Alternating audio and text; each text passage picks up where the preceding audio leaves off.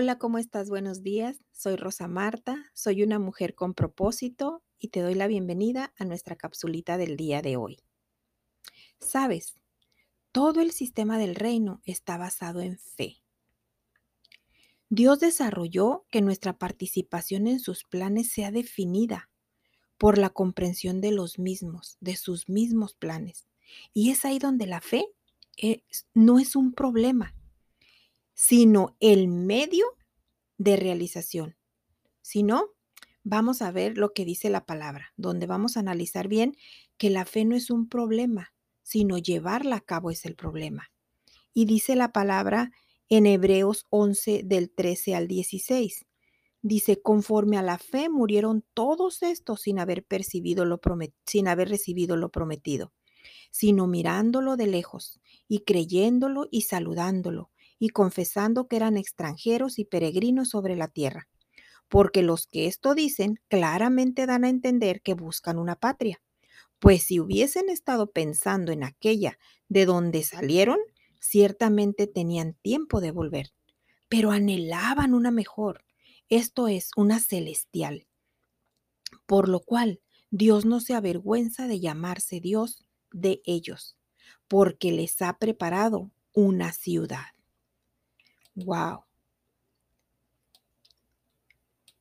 Esto, esto que, está escrito aquí en la palabra definitivamente tenemos que analizarlo porque mira, dicen, la palabra te está diciendo aquí que los diseños de Dios para ti son celestiales, así que pueden trascender sobre cualquier circunstancia. Una convicción firme es la manera de poder exteriorizar nuestra fe.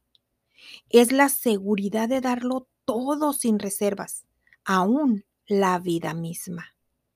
Y yo te pregunto a ti hoy en día, ¿cuál es la convicción que te gobierna? Los héroes de la fe tenían muy claro su objetivo, uno que trasciende nuestra propia realidad, pero que abre camino a una realidad superior, la del Espíritu del Señor. Si estás convencido de esa realidad, sabrás que la dependencia a la palabra revelada te va a llevar a abrazar tu herencia. Va a cambiar tu actitud frente a la vida. Tu fe va a ser fortalecida cuando expreses el lenguaje de reino. Y vas a traer una manifestación visible de su poder a través de ti. Así es de que, por ningún motivo, no permitas que la influencia de duda, de temor, de incertidumbre, de inseguridad gobierne tu corazón. Recuerda los héroes de la fe. Actuaron por fe.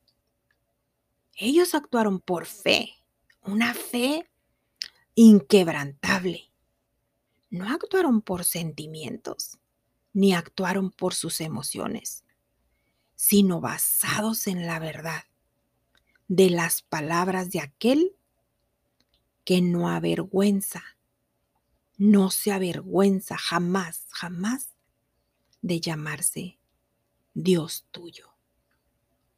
Aún a pesar de lo que tú sientas que hayas hecho, aun si te sientes avergonzado, aun si tú dices, es que no soy digno, recuerda, recuerda la palabra que te acabo de leer.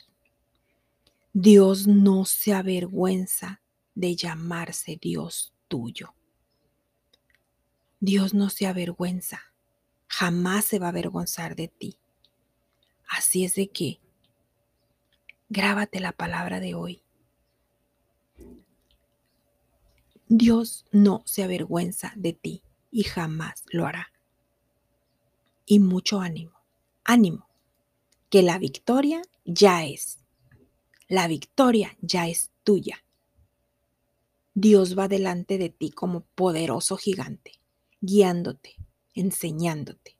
No te sueltes de su mano, que Dios ya te dio la victoria.